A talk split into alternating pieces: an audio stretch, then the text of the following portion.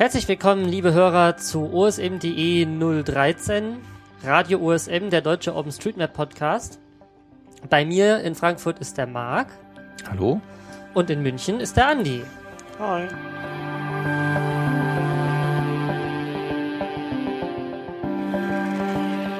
Und wir begrüßen euch zu einer neuen Ausgabe. Wir werden euch ein paar News erzählen, die wir erwähnenswert finden. Und dann wollen wir euch berichten vom Hack Weekend in Karlsruhe, von dem ja auch die letzte Folge stammt. Dann wollen wir ein bisschen erzählen über die Map-Features-Tabelle im Wiki und äh, wie, wie äh, man die besser machen könnte oder was man da stattdessen benutzen könnte. Und zu guter, Letzt, zu, zu guter Letzt wollen wir noch ein bisschen diskutieren darüber, wie man einzelne OSM-Tools zusammenwachsen lassen könnte. Und damit starten wir auch direkt gleich in die News-Sektion. Genau, eigentlich schon drei Tage vor der letzten Aufnahme passiert, und zwar das Wiki unter wikiosm.org ähm, wurde geupdatet auf die aktuellen Versionen. Ähm, wurde mal Zeit, unter anderem, dass das Hauptunterschied ist, dass man nach dem Einloggen jetzt nicht mehr äh, auf der Startseite, also auf der Hauptseite, wie es im Deutschen ja heißt, ähm, landet, sondern immer auf der Seite, auf der man auch vorher war. Ansonsten halt viele Kleinigkeiten und wurde einfach mal Zeit. Und ähm, das ebnet jetzt den Weg für weitere ja, Dinge, sage ich jetzt mal so. Mehr dann vielleicht das nächste Mal. Neu ist auch unter anderem als Nachtrag zu unserem letzten OSM Talk, wo es ja um die Antarktis ging, dass wir inzwischen eine Karte der Antarktis haben, die in der dort besprochenen ähm, für die Polarregion besser geeigneten Projektion äh, die OpenStreetMap-Daten anzeigt. Und das ist noch äh, viel in Arbeit und da passiert auch noch einiges und eigentlich ändert sich fast jeden Tag noch ein bisschen was an der Karte. Aber damit ist der erste Schritt schon mal getan, ähm, in die Richtung die Antarktis besser zu erfassen. Äh, kurze Zwischenfrage, hast du da mitgeholfen bei der Karte oder wer hat die jetzt gemacht? Die Karte habe ich gemacht, ja. Ah, okay. Also wir haben auf dem Hack Weekend, nachdem wir den Podcast aufgenommen haben, noch ein bisschen angefangen zu basteln. Und dann ähm, ist das halt so passiert, nicht? Und jetzt äh, liegt die da auf dem Server und wird einmal am Tag neu generiert. Mhm. Ja. Aber da ist noch viel zu tun. Ja, und äh, ein Nachtrag zu GoMap, dem Programm, wo wir letztes Mal drüber gesprochen hatten. Du meinst den iPhone-Editor, ne? Den iPhone-Editor, genau, GoMap. Äh, da ist inzwischen die Version 1.1 rausgekommen und wir hatten uns ja letztes Mal ein wenig beschwert, dass die Hausnummer nicht äh, angezeigt werden. Äh, das ist inzwischen gefixt worden. Sie werden jetzt angezeigt. Wobei, ich glaube, Andi, du hast es auch schon gemerkt, nicht immer ideal, ne? Also ja, also bei mir war das halt so, ich bin die Straße entlang gelaufen und äh, bei jedem zweiten Haus wurde die Hausnummer angezeigt. Äh, wenn ich die Karte verschoben habe, dann hat sich das genau invertiert. Äh, das heißt, ich muss doch noch auf jedes Haus draufklicken und schauen, ob das, das eine Hausnummer dann oder nicht. Ja, ich, ich glaube, dieser Algorithmus da, der, der ist noch ausbaufähig. Ja, also auf ich, jeden ich Fall, vermute aber, aber, dass der da ähm, noch was dran schraubt.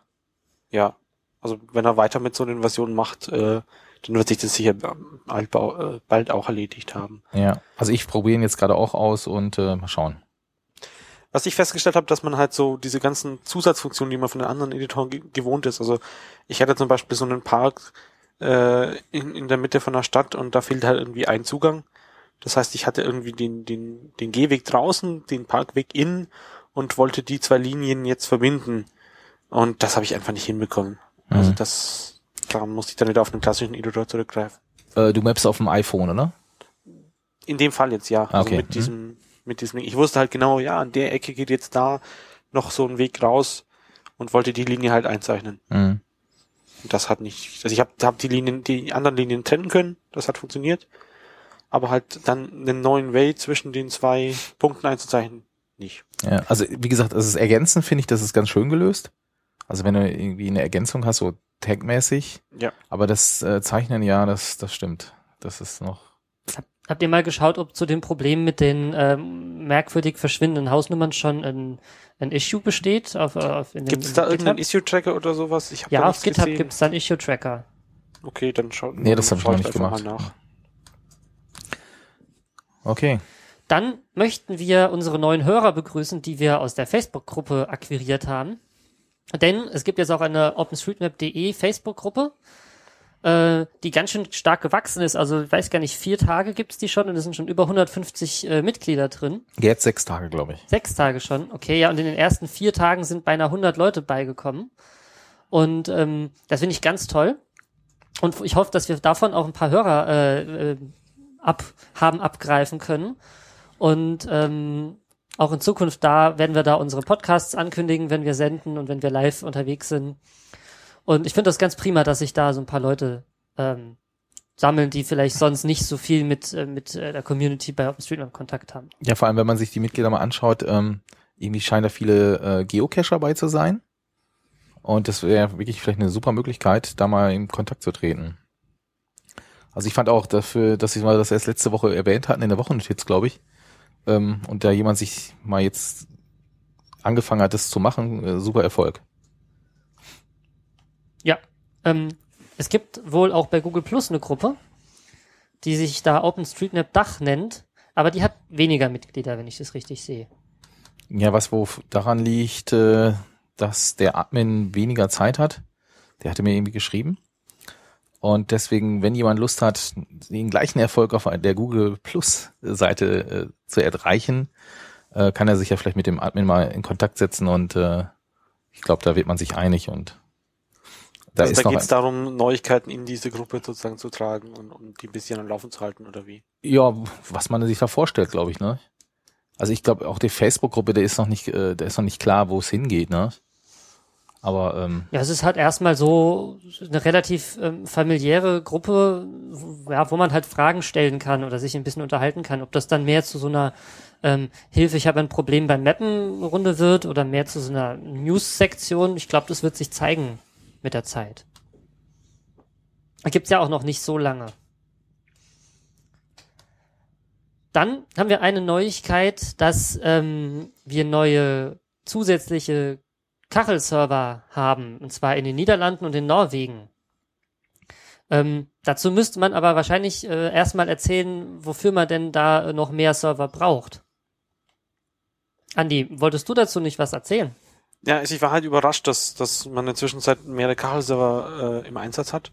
Äh, ich dachte bisher, man ist halt immer so dieser Datenbank-Server und der Renderer-Server. Äh, aber ähm, es gab da jetzt so einen netten Blog-Eintrag, wo sich, wo irgendwie zwei, mal so Fotos von der Hardware und so weiter drin waren. Und äh, es gibt zwei neue Server, soweit ich das richtig verstanden habe, oder Peter? Ja, genau, zwei habe ich gesehen. Wie gesagt, in, in Oslo steht ein neuer und in Amsterdam. Das sind aber so solche, ähm, also es sind gespendete Server, die quasi unterstützen sollen, ähm, die, die Kacheln auf OpenStreetMap.org, also das, was die Karte da äh, zusammensetzt, äh, besser in der Welt zu verteilen. Das heißt, die Länder an sich nicht, sondern äh, puffern nur die Kacheln zwischen sozusagen die So habe ich verstanden. Gemacht. Genau, damit die zum Beispiel, wenn sie mal an dem, an dem Hauptserver mal was machen müssen und der muss mal irgendwie neu gestartet oder runtergefahren werden, dass dann trotzdem noch ein paar Maschinen draußen sind, die wenigstens den alten Stand weiter verbreiten können. Also so wie ich das jetzt sehe, haben wir sieben, glaube ich. Mittlerweile, ne? Ja. ja. Genau, also es gab dann so auch eine Karte, wo man sieht, äh, aus welchem Land, äh, Stadt, man dann auf welchen von diesen Kachelpuffern kommt. Äh, das war also diesen Link dann unter ähm, GeoDNS äh, oder so.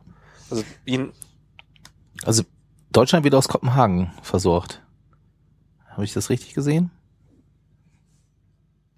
Ja, kann schon sein. Ah, okay. Ja, also ähm, ja, Germany. ich denke mal, die ändern das auch äh, von Zeit zu Zeit, je nachdem, wie viel Last die Server gerade haben und wie viel Traffic da gerade drauf ist. Und es ist ja auch nicht so, dass ein Land oder dass alle Länder gleich viel Traffic machen, sondern das hat ja auch was damit zu tun, wie viel Mapper da sind. Und da kann ich mir schon vorstellen, dass die das regelmäßig auch mal ähm, shiften und sagen, okay, dieses Land jetzt dahin und dieses Land dahin. Wenn auch einer, manchmal müsste auch einer von diesen Cache-Servern, von diesen Zwischenspeichern neu gestartet werden und dann werden die vorher wahrscheinlich den ganzen Traffic woanders hinschieben und dann den Server neu starten oder so. Also es ist nicht Kopenhagen, sondern ist es äh, so ein klein, ja keine Ahnung, wie groß das wirklich ist, die Stadt. Oder okay, ja. Sjöbo nennt sich das Ding. naja, auf jeden Fall. Ähm, Und es ist da in dieser Karte immer nur ein äh, eine Linie pro Land. Mhm. Also nicht pro Stadt, wie ich vorher behauptet habe. So, dann haben wir noch eine Neuigkeit und zwar haben wir jetzt auf unserer Podcast-Seite, also sprich der Seite, ähm, die, die, ja, die quasi das, das Zuhause unseres Podcasts ist, jetzt auch ein Kalenderfeed zum Abonnieren, damit ihr nie wieder eine Live-Sendung verpasst. Und ähm, Diese Seite ist für alle, die sie nicht kennen, podcast.openstreetmap.de. Und ähm, dort sind auch alle Kontaktinformationen, wie ihr uns erreichen könnt. Also unsere E-Mail-Adresse podcast.openstreetmap.de sowie den Link zum Chat und zum Livestream und ja zu allem, was wir halt so ähm, aus dem Podcast abmachen. Das findet ihr dort. Und ähm, damit schließen wir die News-Sektion ab und kommen zum ersten Thema. Äh, der Bericht vom Hackweekend. Ich glaube, ihr beiden wart ja da. Mhm. Genau. Und äh, ich glaube, macht, macht es mal Sinn, äh, vielleicht einigen Zuhörern zu erzählen, was passiert auf so einem Hockeyweekend? Ähm, wie ist der Ablauf? Also ich kann mich da noch dran erinnern, wie ich erst mal hingefahren bin. Ich wusste überhaupt nicht, was da passiert, Ja, das wie es organisiert verstehen. ist. Ähm, Gibt's da nur Hackfleisch? ähm, also für mich war es so, ich bin am Freitag hingefahren. Also das Hackweekend war übers Wochenende, Freitag, Samstag, Sonntag. Und ich bin Freitagabend nach der Arbeit hingefahren und ich bin so um 18 Uhr hier in Wiesbaden losgefahren. Das war in Karlsruhe das Hackweekend. Da sind so zwei Stunden ungefähr mit dem Auto. Und bin also Freitagabend noch angekommen. Ähm, bin da, hab da ein Hotelzimmer mir äh, gebucht und bin da äh, erstmal eingezogen und bin dann zu den anderen Mappern ins, äh, ins Pub gegangen, also so ein, so ein, so ein Bierausschankkneipe war, war wirklich ganz angenehm. Wir hatten da einen größeren Tisch schon reserviert. Wo man sich trifft, war vorher auch klar. Das steht auf der Wiki-Seite zu dem äh, Hack Weekend, stand auch äh, die Adresse von dem, von der Kneipe, wo sie sich da getroffen haben. Und bin ich da erstmal hingelaufen und dann wird man natürlich schon, wenn man schon mal da war, schon mal begrüßt und wenn man äh, noch nicht da war, erstmal neugierig ausgefragt, hey, wer bist du, wo kommst du her, was machst du? Ne? Und ähm, haben Wie- also wie viel waren jetzt am, beim Pub-Treffen? Und die Also meisten Personen? würde ich sagen, also vielleicht, vielleicht 15 oder so Mhm. geschätzt. Ich weiß, ich habe sie nicht gezählt. Aber da kann man ja schon mal so ein bisschen sich unterhalten, wer ist denn alles da und was macht ihr so und naja, was führt euch hierher? Und ähm, halt gemütlich was getrunken, weil es ist ja alles relativ fußläufig in Karlsruhe, man kann da zum Hotel zurücklaufen und viele haben halt auch denselben Weg. Und ähm, da haben wir so, was weiß ich, bis um elf oder so was äh, getrunken und ein bisschen rumge äh, rum uns unterhalten über verschiedene Themen. Man kann sich auch da schon mal zusammenhocken und auch ein bisschen tiefer einsteigen schon. Und dann am nächsten Morgen, am Samstagmorgen, sind wir dann in das neue Büro der Geofabrik gegangen, die das ja veranstaltet in Karlsruhe. Die äh, haben dort ein neues Büro bezogen. Das heißt, war für uns alle auch neu da mal äh, aufzuschlagen. Und es sind auch noch ein paar neue Leute Samstag gekommen, die, die halt Freitag nicht mehr kommen wollten, weil es sie zu spät geworden ist oder so. Genau, Aber- also zum Beispiel ich hatte bis äh, 18 Uhr irgendwie in München noch einen Termin und da braucht man drei Stunden oder sowas mit, äh, um von München nach Karlsruhe zu kommen. Und deswegen bin ich erst am äh, Samstagvormittag, äh, Samstagmorgen angereist. Also war, ich war um Punkt 10 immerhin in, äh, in der Geofabrik in der neuen sozusagen.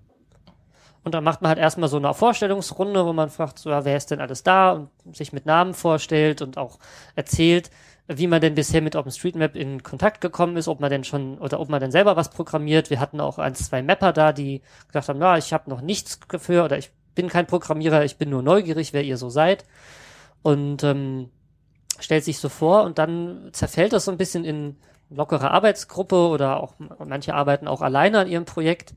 Es gibt halt äh, Kaffee gestellt und Getränke, kann sich da bedienen und kann halt die Leute auch mal ansprechen, sagen so, hey, du hast doch vorhin gesagt, du arbeitest an dem und jedem Projekt, ich finde es total interessant, was hältst du denn von folgendem Vorschlag?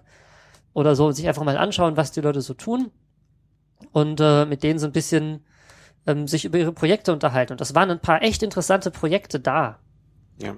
Also es waren so ungefähr 15 bis 20 Leute da, weil du vorher gefragt hattest, und äh, hauptsächlich aus dem deutschsprachigen Raum. Also wir hatten ein, zwei, zwei Leute, oder konkret eine Person, die jetzt nicht Deutsch konnte, aber äh, sonst halt äh, Österreich, äh, Schweiz war dieses Mal, glaube ich, gar nicht mehr da, aber dafür jemand aus Luxemburg, äh, Südtirol, ja. Was, an welche Projekte erinnerst du dich denn noch an die, die da vor Ort vertreten waren? Äh, ja, also klar, jede Kleinigkeit muss man jetzt nicht erwähnen. Äh, ich gehe jetzt einfach mal so diese, diese Liste im Wiki durch äh, von den Leuten, die so da waren. Äh, zum einen äh, Frederik und Christine haben an diesem neuen Webinterface für Download Geofabrik gemacht. Da ging ja von Frederik auch noch eine Mail äh, über TalkAd, wo man das sich schon mal anschauen konnte. Der hat auch noch über Feedback gefragt. Und Frederick wird halt die ganze Zeit beschäftigt, hat er so diesen, bietet immer diesen Service an für alle Leute, die da sind, sich eine Karte aus seiner Region äh, auf dem Plotter ausdrucken zu lassen. Und war damit auch, glaube ich, äh, schön beschäftigt. Ja. Da war der Tobias da, wenn ich mich recht erinnere, der an dem USM2 World gearbeitet hat. Mit dem hat Ja, ich weiß gar nicht, ob er, ob er da jetzt konkret an dem USM World gemacht hat. Ich habe mich äh, mit ihm ein bisschen über dieses Wiki-Parsing unterhalten. Also er hat ja da mal vor, vor ein, zwei Jahren so einen Bot geschrieben, der diese Software 2 Templates auswertet. Ähm, und das möchte er jetzt eben ein bisschen verallgemeinern auf, da- dann, dass alle Wiki-Seiten ausgewertet werden und nicht jeder erstmal so einen Parser für, für diese Wiki-Templates da schreiben muss und so. Also wenn ich ein Programm schreibe, das irgendwie Informationen aus dem OpenStreetMap-Wiki abfragen möchte, dann, dann äh, kann ich das benutzen. Genau, aber ich glaube, das ist noch, noch in der Testphase und, und das ist erst noch Ding. Und er hat es jetzt in Python geschrieben, damit ein bisschen mehr Leute mitmachen können. Äh, aber ich glaube, da gibt's noch nicht noch nicht Spruchreifes dazu. Ähm, der Hartmut war da. Der macht, äh, wenn ich das richtig mitbekommen habe, äh, mit MySQL und O- OSM2 PGSQL. Also er versucht so ein bisschen OpenStreetMap mit MySQL wieder ähm, anzufreunden und hat daran gearbeitet. Äh, der Sven war da. Der Sven Geckos, der sich um die äh, Server kümmert hinter OpenStreetMap.de. Und ich weiß, dass er neben diesem Management der Server da auch so ein bisschen was an den äh, für die Antarktis gemacht hat. Also hat da äh, solche Höhenschummerungen gemacht, wo, wo man halt sieht, wie die Berge sich erheben oder senken, aber die sind auf der auf der Karte noch nicht drin. Muss man mal schauen, ob wann und wie wir die da noch mit dazu machen. Wie hoch sind da die Berge? Also, Äh, es gibt wohl einige Erhebungen, aha. so, aber dieses, ich weiß es ehrlich gesagt Also nicht. man muss sich ja vorstellen, das ist ja so, das Ding ist ja riesig. Also äh, die Ant Antarktika war ja die Fläche, ja genau. Ja. Das Land, was, was tatsächlich da ist. Das ist ja, äh, es gibt dieses tolle Bild in der, in der Wikipedia, wo du einmal Europa mit äh, Russland und so weiter hast, über der, über der, über Antarktika und das ist halt, deckt sich. Mhm. Das Ja, ist ja. halt wirklich, also ich, ja, ich hatte es ja schon in, in der entsprechenden Folge gesagt, aber da wird ist natürlich gleich auch groß. Gegeben. Ja. Ähm, Guillaume war da. Der hat ein ganz interessantes Projekt äh, angefangen. Das ist der, der gute Herr aus Luxemburg.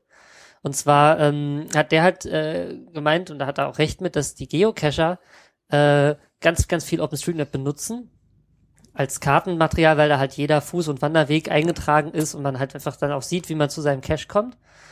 Aber sie halt noch nicht so richtig dolle motiviert sind, auch bei OpenStreetMap mitzumachen. Und der hat sich gedacht, naja, das könnten wir ja machen, wenn die Geocacher OpenStreetMap nutzen, dann benutzen wir doch die Geocacher, indem wir ähm, einen, einen Geocache machen, der, also es gibt ja auch solche, solche Caches, die, die dir Rätsel aufgeben, wo du erst eine Matheaufgabe oder ein Rätsel lösen musst, bevor du dann am Ende die Koordinaten kriegst für, für den Cache, wo du halt hin musst. Und der hat sich gedacht, dass es er Caches legt, äh, um an deren Koordinaten man zu kommen, man vorher äh, Adressen bei OpenStreetMap eintragen muss. Also man kriegt die Koordinaten für den Cache erst, wenn man mindestens 50 Adressen oder so in, in einem Ort oder in seinem Ort erfasst hat. Und da hat er angefangen dran zu arbeiten. Ähm, übrigens, der Chat sagt uns gerade, die höchsten Berge sind 4500 Meter hoch. Okay. Das sieht man bestimmt auf den Schummerungen schon. Ja, das kann man in sehen. der Das, Antarktis, ja. Du hattest mit dem Arndt ein bisschen gesprochen, Andi? Genau, ähm, der hat ein Projekt namens B-Router oder Brute oder keine Ahnung, wie man das offiziell aussprechen. Äh, oder vielleicht auch B-Router. Es gibt ja immer diese Leute, die meinen Router muss äh, Router muss man Router aussprechen. Äh, Das ist ein ähm, Fahrradrouting offline fähig für Android. Ähm, er hat dann von auch eine, eine Server-Web-Variante gebastelt. Ähm, aber das Coole daran fand ich, dass es ähm, dass den Routing-Prozess äh, schön visualisiert. Also du siehst halt so richtig schön, wie du die zwei Punkte und wie sich langsam das Netz dazwischen aufbaut. Ähm, also erst versuchst du halt im ersten Schritt schaut er, wie viel Wege gibt's da. Im zweiten Schritt äh, schaut er halt dann, äh, welche davon ist der beste geeignet und so. Ähm, er benutzt halt äh, hat, er möchte halt nur einen Router machen. Er möchte jetzt nicht dieses ganze, die Anwendung drumherum machen, sondern setzt da halt auf Locus und auf ähm, OSM-End. Ähm, die Integration in OSM-End sieht momentan so aus, dass man halt so Bookmarks anlegt mit from und to und dann greift der, der Router halt sozusagen da drauf zu und äh, routet das dann und äh, schreibt dann eine GWX-Datei, die man sich dann in OSN and wieder anzeigt. Ähm, mit Locus, mit dem Locus-Entwickler ist in Kontakt und da wird es dann wohl was Besseres sein. Also ich denke, das gibt sich mit der Zeit. Wer es jetzt schon mal testen möchte, es gibt das APK bei ihm auf der Webseite, äh, findet man über seine User-Seite von im, im Wikipedia, wir verlinken es dann auch einfach in den Show Notes. Dann haben wir ein bisschen mit dem Norbert gesprochen, der ähm, sich mit Vektorkacheln beschäftigt oder beschäftigen möchte. Wir hatten das ja schon mal vor einiger Zeit in einem äh, anderen Podcast. Und ähm, der hat auch versuchen möchte, so eine allgemeine Plattform zu machen, wo man eben Vektorkacheln herkriegt, wenn man selber damit was bauen möchte, dass es nicht jeder sich selber Ja. bauen muss. Also er hat halt vor allem diesen Augmented Change Viewer und äh, er interessiert sich auch halt für diesen Vektorkacheln-Bereich, weil jeder, der mit einem mit so einem ähm, JavaScript-Render oder so mal gearbeitet hat, äh, der leidet halt darunter, dass er auch den die, die Datenvorverarbeitung und die, die in Kacheln zerlegen und so weiter selber machen muss. Und Mhm. das ist halt gerade, wenn du es aktuell haben möchtest, dann ziemlich viel Aufwand und also es gibt da verschiedene Ansätze, aber das wäre wahrscheinlich eh mal eine komplett eigene Sendung. Mhm. Äh, vielleicht funktioniert das auch mal in Zukunft. Und äh, er hat zum, oder ich habe mit ihm mal zusammen ausgemacht, dass wir jetzt so eine Wiki-Seite äh, anfangen im OSM-Wiki wieder, ähm, wo man mal so die verschiedenen Ansätze sammeln und vielleicht kommen wir da mal zum Ziel. Es gab ja da auch verschiedene Ansätze schon, aber ja. Dann hatten wir ähm, noch den Ben da, der äh, aus, ja, wo kam der eigentlich her, der gute Mann? Belgien laut dem Wiki. Aus Belgien. Ja, der einzige englischsprachige Anwesende. Ähm, Also der, nicht deutschsprachige sozusagen. richtig. Äh, der arbeitet, wenn ich es richtig gesehen habe, an so einem Traveling Salesman Problem. Also wie komme ich am schnellsten von A nach B nach C nach D, wenn die Reihenfolge, also wie ist, wie, wie ist die beste Reihenfolge der Punkte, die ich anfahren muss, äh, und damit meine, Rat, meine, meine Route am kürzesten ist. Das hat jetzt wieder keiner verstanden. Ähm, Ja, man kann ja Traveling Salesman einfach übersetzen. Also der Handlungsreisende, äh, der von Kunde zu Kunde fahren muss und damit halt möglichst wenig Sprit, Sprit verbrauchen muss. Äh, Im sein Fall war es aber gar, war es eigentlich gar nicht mit einem Auto, sondern mit dem Fahrrad, soweit ich das verstanden habe. Genau, soweit ich das mitbekommen habe, macht er das für, äh, für so Fahrradkuriere, die halt den Auftrag kriegen, okay, fahr dahin und dahin musst du was abholen und dann musst du das dahin bringen. Und die Reihenfolge, in der sie dann fahren, die versucht er halt zu optimieren. Ja, und der, äh, der Martin war da, der äh, Entwickler des, äh, des Overpass Turbo. Und da hat dieser, er, dieser neuen Oberfläche für, für die Overpass API, äh, damit man das auch ein bisschen klick, klicky-bunti am Rechner machen kann, ohne dass man äh, im Web machen kann, ohne dass man da immer irgendwie URLs in der Zeit in dem Browser selber zusammenklopfen muss. So, und dann haben die ganzen äh, Programmierer und, und auch Mapper an, an ihren Projekten gearbeitet, ein bisschen miteinander gesprochen und so eins, zwei größere offene Diskussionen gab es auch, unter anderem über, über die Antarktis, worüber wir ja auch einen eigenen Podcast dann gemacht haben. Und ähm, über die Wiki-Templates, da, da sprechen wir im nächsten Thema nochmal ein bisschen ausführlicher drüber. Und man muss das sich halt so vorstellen, da sitzen halt einfach, man sitzt einfach zusammen und quatscht miteinander. Ich denke, für einige ist es mehr Quatschen und für andere ist es mehr Programmieren. Ähm, dann irgendwann ist Mittag, dann gibt's Pizza für alle. Und dann wird wieder mehr gequatscht als programmiert. Und ähm, ja, eigentlich, eigentlich beschreibt's das auch schon. Ne? Man, man ist nett beisammen äh, und äh, arbeitet äh, ein bisschen an seinen Projekten und spricht darüber. Und äh, so zieht sich das eigentlich dann den gesamten Samstag und äh, auch den gesamten Sonntag über. Samstagabend sind wir dann nochmal essen gegangen, alle zusammen. Und da, da diskutiert man halt über, über alles Mögliche und die Themen kommen auch ganz schnell mal weg von OpenStreetMap. Und da kann man auch die Leute mal ein bisschen näher kennenlernen und vielleicht auch mehr verstehen, was denn ihre Motivation ist, an den Projekten zu arbeiten. Und ich kann einfach nur empfehlen, auch den Leuten, die nicht jetzt Programmierer sind und einfach nur mal Leute kennenlernen wollen, da einfach mal hinzukommen. Also das gibt's alle paar Monate, gibt's äh, so ein Hack-Weekend, oft in Karlsruhe. Es gab auch schon mal eins in Essen, wenn ich mich richtig erinnere. Und äh, das wird dann meistens auf den Mailinglisten angekündigt. Wir werden es im Podcast auch erwähnen. Und da kann ich einfach nur jedem empfehlen, mal hinzukommen, weil es eigentlich ganz cool ist, um einfach mal zu sehen, was da so für Leute unterwegs sind und ja, wer, wer denn hinter den ganzen äh, coolen Projekten und Tools steht. Ja, und dann sind wir so gegen Sonntag äh, auch äh, gegangen, ne? Ja, Sonntagabend, dann hat sich dann langsam aufgelöst. Äh, ja, also die, die weiter weg wohnten äh, und am Montag eben wieder arbeiten müsste sonst irgendwas, sind dann schon relativ früh gegangen, so gegen eins, zwei oder so. Äh, die letzten dann, die aus, die halt in Karlsruhe dann wohnen oder äh, sind dann erst ja relativ spät gegangen. Also ich glaube, ich bin dann um sechs, aber ich hatte dann noch, ich äh, bin erst am Tag drauf dann wieder nach zurück nach München gefahren.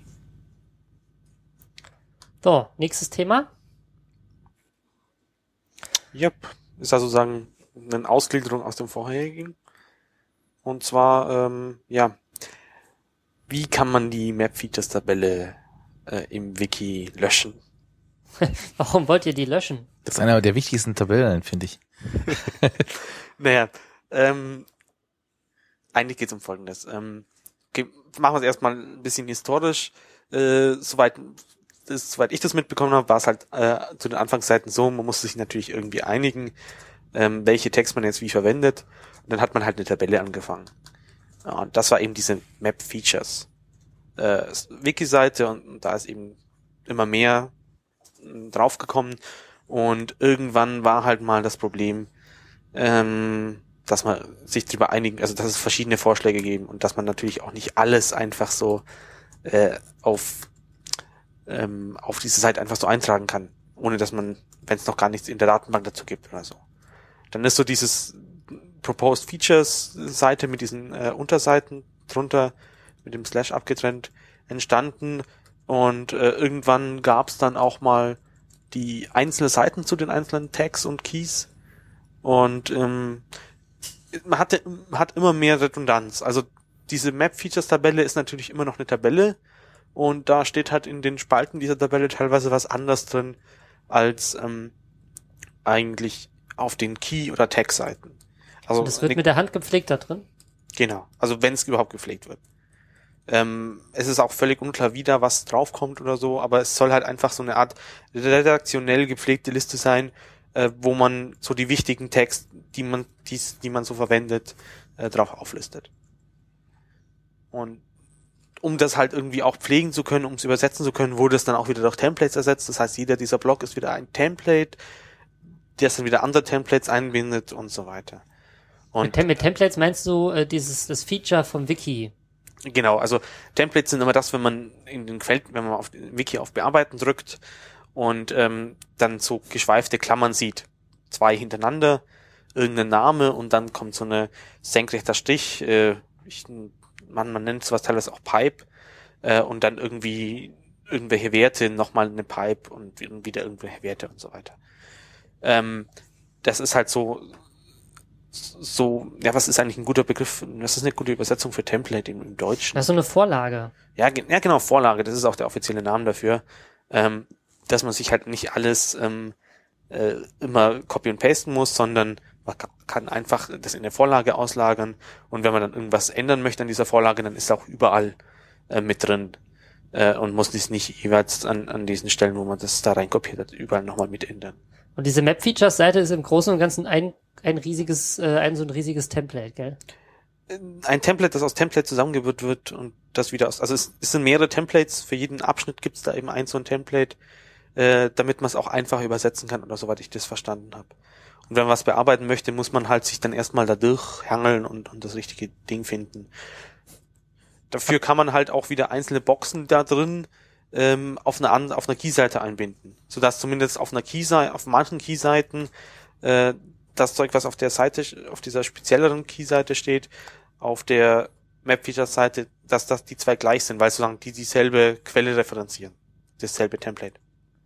Also das ist im Moment gar nicht dasselbe. Also es kann da durchaus auch verschiedene Sachen drinstehen. Es kann da auch was Verschiedenes drinstehen. Das ist relativ unterschiedlich, je nachdem, wo du reinschaust.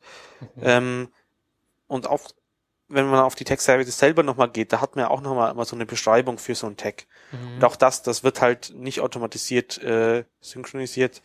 Äh, das wäre dann wieder momentan so ein Bot, der dann wieder automatisierte Edits macht und so weiter. Das ist einfach nicht wirklich schön. Ist schon das Problem gibt es im Prinzip schon lange. Ähm, es ist halt ein relativ großes Thema, also von der Arbeit her. Deswegen wurde es in der Vergangenheit eigentlich nicht angegangen. Also es gab, also naja, wenn, ich, wenn, wenn diese Map-Features-Seite so unübersichtlich ist, was, was gibt's denn noch für Möglichkeiten? Also wo, wo, wo, wo könnte man denn solche Infos trotzdem noch her, dann noch anders herkriegen? Also es gab halt auch mal diese statistischen Auswertungen, äh, dass du dir halt anschaust, okay, wie oft wird denn dieser Tag benutzt und äh, da gab es viele verschiedene ähm, am Ende ist irgendwie nur noch Tech-Info jetzt dann übergeblieben, dass also die Jochen Topf dann da entwickelt hat und dafür hat er, glaube ich, überhaupt diese, dieses Osmum-Framework, mit dem man äh, super cool ähm, OSM-Dateien einlesen kann. Äh, eigentlich nur PBF oder auch XML? Also man kann damit beides lesen. Okay. Du arbeitest ja auch damit, oder? Ja. Dieses Tech-Info, ähm, das ist ziemlich cool. Denn da gibt's oben rechts auch so eine Volltextsuche, wo man einfach suchen kann nach, was weiß ich, äh, Straße und dann, äh, dann zeigt einem das auch, welche, welche Tags man dafür verwenden könnte und sowas, ne? Genau, weil es fügt halt einfach verschiedene Datenquellen zusammen. Also die, die OSM-Datenbank ist dann nur eine Quelle dafür, für die Anzahl und äh, wo auf der Welt das eingesetzt wird und er zeigt dann auch an, welche, mit welchen Tags es kombiniert wird. Ähm, es gibt aber dann auch eine weitere Datenquelle sind die eben die Wiki-Seiten zu diesen Tags äh, und Keys. Ähm, mir, weil es mir jetzt gerade erst einfällt, äh, eine Tag-Seite ist immer eine, eine Seite, zu, die ein Key im Zusammenhang mit einem Value beschreibt, also zum Beispiel Highway gleich Primary. Und dann mhm. steht halt da in der Beschreibung auf der deutschen Tag-Seite, ähm, es ist eine Bundesstraße oder so. Ähm, eine Key-Seite wäre dann zum Beispiel die Seite zu dem Key Highway. Und da steht dann halt, ja, ist ein Weg, der irgendwie gebaut ist. Da muss jetzt, das, also Highway steht da im Englischen einfach für Weg, wo Personen äh, sich drüber fortbewegen. Also nicht mhm. so, ja. Und das sind, damit man das auseinanderhalten, um die klar, Begriffe klar zu definieren. So, und diese Seiten werden auch in jeder Sprachversion, die es davon gibt, also es gibt dann die Seite Tag Highway, es gibt aber auch de Doppelpunkt Tag Highway. Ähm, die werden da alle zusammen, also aus Tech-Info äh, lädt sich das da alles aus dem Wiki und macht dann eine schöne Übersicht. Da sieht man zum Beispiel, dass dann in der italienischen Variante äh, auch der englische Text steht oder so, was ja überhaupt keinen Sinn macht. Aber dann vielleicht ein anderes Bild oder so. Und äh, man hat darüber einfach eine schöne Übersicht und sieht auch an, äh, welche Texte zum Beispiel im Wiki nicht dokumentiert sind. Und äh, im Wiki selber hast du auch wieder diese Infoboxen, Tag-Info, die dann wieder zurück auf, äh, auf Tag-Info verlinken, wo man sich dann auch dieses einzelne Zeug wieder anschauen kann und eben auch diese Übersicht bekommt. So, und äh, wir haben natürlich mal wieder auf dem Hack-Weekend darüber diskutiert, dass das Wiki ja so ein Chaos sein und dass man da mal was tun müsste und ähm, sind dann zum Schluss gekommen, äh, ja, lass uns doch mal dieses Map-Features-Problem angehen. Und zwar ähm, Jochen hat das, hat ja mit Tag-Info da die ganzen Info alle schon, schon schön zugänglich in seiner Datenbank und die müsste man eigentlich nur noch so bereitstellen, dass man sie auch äh, im Wiki einfach abfragen könnte.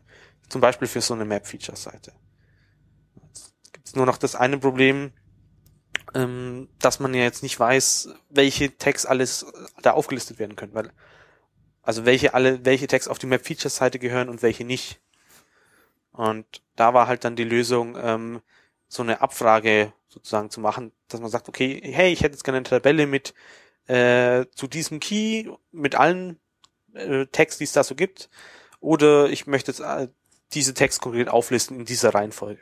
Dass mhm. zum Beispiel Primary oben steht und danach erst Secondary und so weiter kommt und, und das, was zusammengehört, auch zusammensteht und so weiter.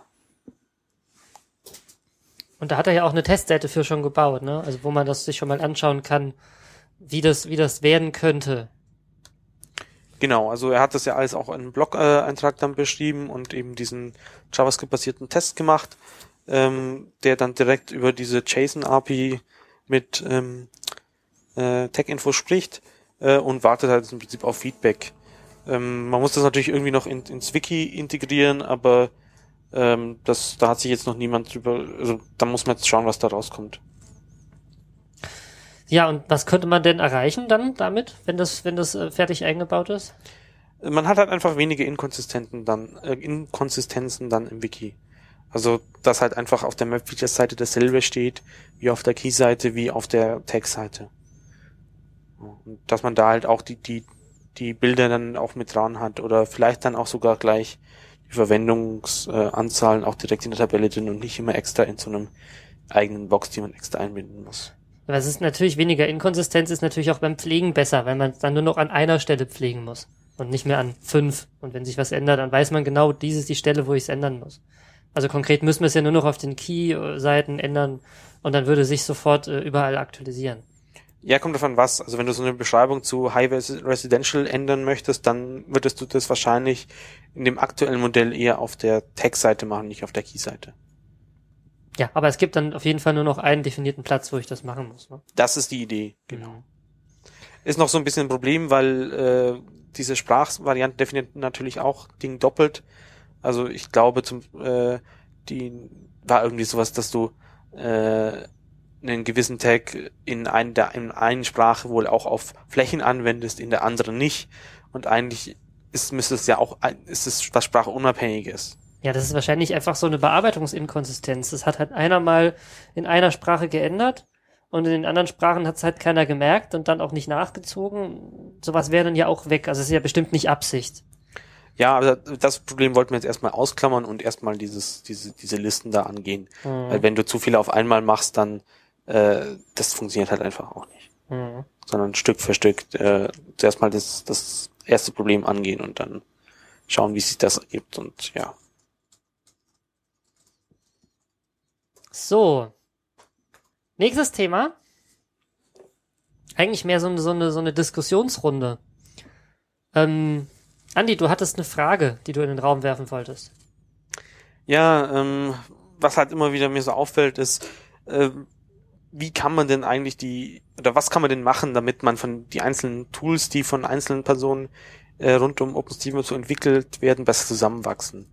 Also es gibt ja zum Beispiel auf OpenStreetMap.de äh, diese Übersicht, ähm, wo verschiedene Tools, die, die ganz cool sind, mal zusammengefasst sind das ist auch direkt auf der Startseite, gibt's da unten diese, diese Box zum Umschalten. Äh, zuerst sind es irgendwie verschiedene Karten. Ach, die habe ich noch gar nicht gesehen. Äh, da ist halt äh, die, ja, die, die deutsche Stil, die OpenStream-Karte im deutschen Stil, dann die ÖPNV-Karte, die Wanderreit-Karte, die, dann kommt auch gleich die OpenSea-Map, die OpenCycle-Map, äh, und dann geht's noch irgendwie For You-Map, seine topografische Karte für Europa, eine OpenPist-Map, freie Tonne, OpenFire-Map. So, und dann kannst du oben aber umschalten auf mobile Geräte. Da hast du halt irgendwie so, äh, wie kriegst du für das Gerät, was du hast, also Garmin, Android, äh, iOS, Java, äh, ME oder so Zeug, die passende äh, Software. Das verlinkt dann jeweils ins Wiki. Ähm, dann eben noch so zum Anschauen. Ähm, das ist die nächste Kategorie, da gibt's halt dieses äh, ähm, bestofosm.org Link dazu, dann Link zu Tech-Info, und ähm, auch den Link zu den Featured Images im, vom Wiki. Und unter Ausprobieren gibt's dann halt diese, diese Tools. Ähm, da ist so ein, ein diese Geofabrik-Tools mit drin, ähm, wo man dieses Map Compare nennt sich das, glaube ich, mhm. wo man verschiedene Karten miteinander vergleichen kann. Aber zum Beispiel auch Routing, Routenplaner wie der Open Route Service ähm, und das, das Routing von MapQuest. Ähm, aber dann wird auch nochmal explizit auf den Export-Tab von OpenStreetMap hingewiesen oder OpenStreetBacks äh, Bugs oder auch MapDust. Äh, beides so Bug-Tracker, wo man eben, wenn man nicht weiß, wie man was bearbeitet, aber feststellt, hier, hier ist ein Fehler, ähm, dass man es dann trotzdem irgendwie Richtung OSM schieben kann. Äh, Yapis, Ito, äh, die Ito-Karten sind auch noch verlinkt. Und dann gibt es zum Beispiel diesen Slippy Map Generator, mit dem du eigentlich als äh, jemand, der jetzt nicht, nicht so entwickeln kann, aber trotzdem irgendwie seine Karte haben mhm. möchte, wo die einzelnen Points drauf sind, ähm, die sich damit generieren kann. Und äh, der nächste Link ist irgendwie noch so ein WordPress-Ding. Äh, wie, wie man Karten in, in WordPress einbindet. Das ist die Blocking-Software, die zum Beispiel auch auf OpenStreetMap, äh, auf blog OpenStreetMap.de und im mhm. Podcast auch einsetzen. Und ich stelle halt immer wieder fest, dass viele von diesen Tools äh, nicht so wirklich bekannt sind. Also zum Beispiel dieser Slap äh, äh, Sleepy Map Generator ähm, kennen jetzt irgendwie die wenigsten. Und eigentlich wünscht man sich aus meiner äh, Richtung, ähm, dass diese Tools untereinander auch besser verlinken. Jetzt ist halt die Frage, wie macht man das am besten? Naja, also die, die Frage ist zunächst mal, wenn, wenn die Tools untereinander sich verlinken sollen, dann müsste man halt zunächst mal so eine, eine, eine Methode definieren, zu sagen, okay, äh, wie, wie, wie sagt denn ein Tool, was es anbietet? Also, dass es eine Karte anbietet, so eine Sleepy Map zum Rumschieben oder dass es irgendwie eine API anbietet oder, ja. Ähm, und dann müsste man sich auch Gedanken drüber machen, ob man da nicht für verschiedene Sachen wie zum Beispiel Sleepy Maps einheitliche Schnittstellen definiert. Sagen, okay, so wird jede Sleepy Map angesprochen und dann kann man die quasi darüber miteinander verbinden. Ich denke, das sind wieder mehrere verschiedene Dinge. Also zum einen ja, ähm, mir könnte zum Beispiel in der Karte auf OpenStreetMap.de auch diese Overlays für Wandern und äh, Mountainbike oder so mit einbinden oder das auch generisch anbieten oder so, aber da kommt halt aus meiner Sicht schon wieder zu stark der Informatiker durch. Der möchte die generische Schnittstellen haben, äh, der möchte, dass das alles automatisch geht, der möchte, dass das alles mit, mit automatisch mit reingeht und so. Und es im ersten, im, im zweiten sind, sind da aber auch rechtliche Sachen. Also ich möchte wahrscheinlich nicht, dass mein äh, Hiking-Stil oder so jetzt plötzlich auf osm.org landet, ohne dass ich vorher gefragt wäre, weil dann mein Server in die Knie geht oder sowas. Also meinst du eher, dass man so eine, eine, eine manuelle Liste braucht? Also man braucht verschiedene Dinge, denke ich mal. Also zum einen, ähm, vielleicht, ihr kennt das ja vielleicht aus der Wikipedia, wenn ihr da oben auf so eine Ka äh, äh, Koordinate klickt, dann kommt ihr zu so einer Übersichtsseite, die dann auf alles Mögliche linkt. Also zum Beispiel, äh, wenn ich jetzt auf die Seite von München gehe, also Wikipedia, äh, de. Äh, wikipedia.org slash wiki slash München, da habe ich oben links diese Koordinate. So, jetzt muss ich natürlich wieder drauf schauen, dass ich auf das Richtige klicke, weil... Oben rechts. Äh, oben rechts, ja. Ähm, je nachdem, welche Plugin sich installiert hat, also lande ich entweder auf der USM-Karte oder auch direkt auf einem Atlas und aber wenn ich direkt auf die Koordinate gehe, dann lande ich sozusagen bei diesem Geohack. Ähm, der listet mir alles mögliche Dienste auf, wo aber dann schon diese Koordinate mit eingefü äh, eingefügt ist. Vielleicht brauchen wir sowas auch äh, für OSM-Services. Das wäre natürlich eine Möglichkeit. Die Frage ist, ähm, würde man das dann im Wiki zusammenziehen oder oder wo, wo würde sich das her, äh, sich diese Information herholen? Also diese Liste, welche, welche Dienste es gibt, was, was einfügt. Ja, sicher, könnte man auch übers Wiki machen. Ähm, aber dann ist halt auch wieder die Frage, wer kommt da oben hin oder so. Aber das, wahrscheinlich müsste man einfach mal ausprobieren. Ein anderes Problem ist ja die, die Frage mit den, mit den Editoren. Also ich mein, hier in, in Deutschland zumindest weiß ich, ist der JOSM relativ verbreitet. Aber es gibt ja auch noch deutlich mehr. Es gibt ja den Mercator-Editor und dann gibt es auch die Web-Editor-Fraktion, also mit ihrem ID, mit dem neueren oder mit dem Potlatch-Editor. Ähm, und ähm, es gibt ja die Möglichkeit, auf OpenStreetMap.org sich so seinen Standard-Editor zu setzen. Aber das stimmt natürlich auch nicht immer. Also wenn ich an einem, an einem Rechner bin und jemandem, jemandem gerade was zeige, dann habe ich da meistens kein JOSM installiert, obwohl das eigentlich mein Standard-Editor ist. Und ähm, jedes Tool muss im Moment dieses öffne dieses Element in einem Editor selber bauen und auf eine andere Art und Weise bauen. Und das ist natürlich auch ein bisschen schwierig. Und äh, vor allem, wenn es mehr ist als nur öffne mal diesen dieses Objekt in einem Editor, sondern wenn das wenn das Tool dann quasi zum Beispiel wartet, bis ich fertig bin mit bearbeiten und mir dann was Neues anzuzeigen, dann ändert sich das natürlich davon abhängig, ob ich jetzt so einen Web-Editor bevorzuge oder ob ich einen Desktop-Editor bevorzuge. Und da gibt's auch noch keinen Weg, ähm, wie man, wie man als Tool-Editor quasi alle auf einmal abschlagen oder erschlagen kann, sondern man, man baut halt entweder alles selber ein und dann ist es entweder gut oder schlecht gemacht. Da könnte man auch so ein bisschen zusammenziehen zwischen den Editoren und den Webtools oder anderen Programmen äh, noch so ein bisschen erreichen.